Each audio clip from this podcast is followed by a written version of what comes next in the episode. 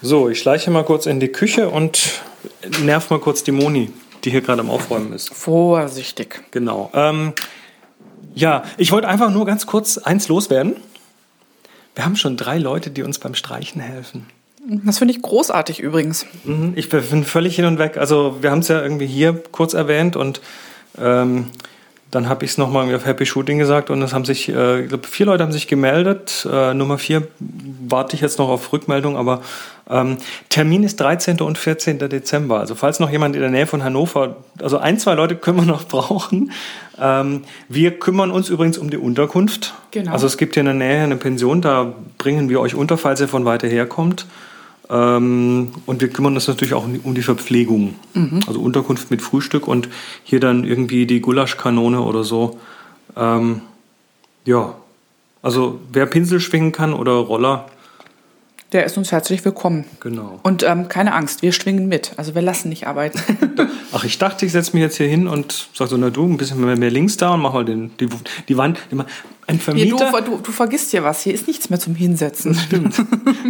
wenn, die, wenn, nee, wenn, wenn der Termin ist, dann ist die Wohnung hier schon hoffentlich leer.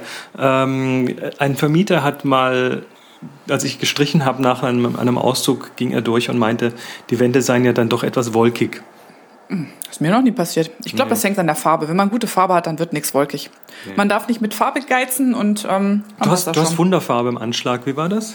Ja, mir hat eine Kollegin gesagt, dass es ähm, beim Poco, das ist irgendwie so ein Billigmarkt, glaube ich eigentlich, dass es da wohl Farbe gäbe, die sich sogar Malermeister kaufen. Und zwar immer dann, wenn sie vorgeben, besonders teure Farbe zu kaufen.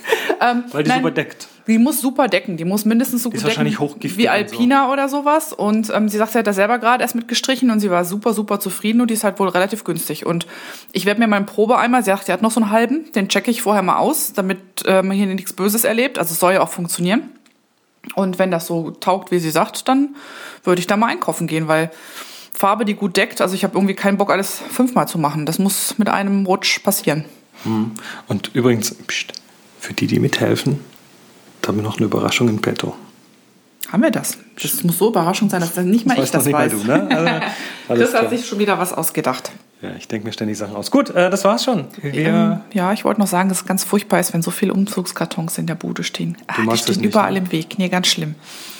Und ich schneide mich immer dran. Ne? Also Vorsicht, wer immer umzieht, ne? das ist schlimmer als ein Messer. Das heilt auch schlecht. Gestern kam ein großer Möbelwagen und der hat hier irgendwie 60, 80 Kartons abgeladen, die ich dann in den Keller buxiert habe. Wir sollten erstmal die aus der Garage benutzen. Da sind noch die von unserer Lieblingsfriseurin. Die sollten wir mal zuerst benutzen, weil die kosten uns nichts.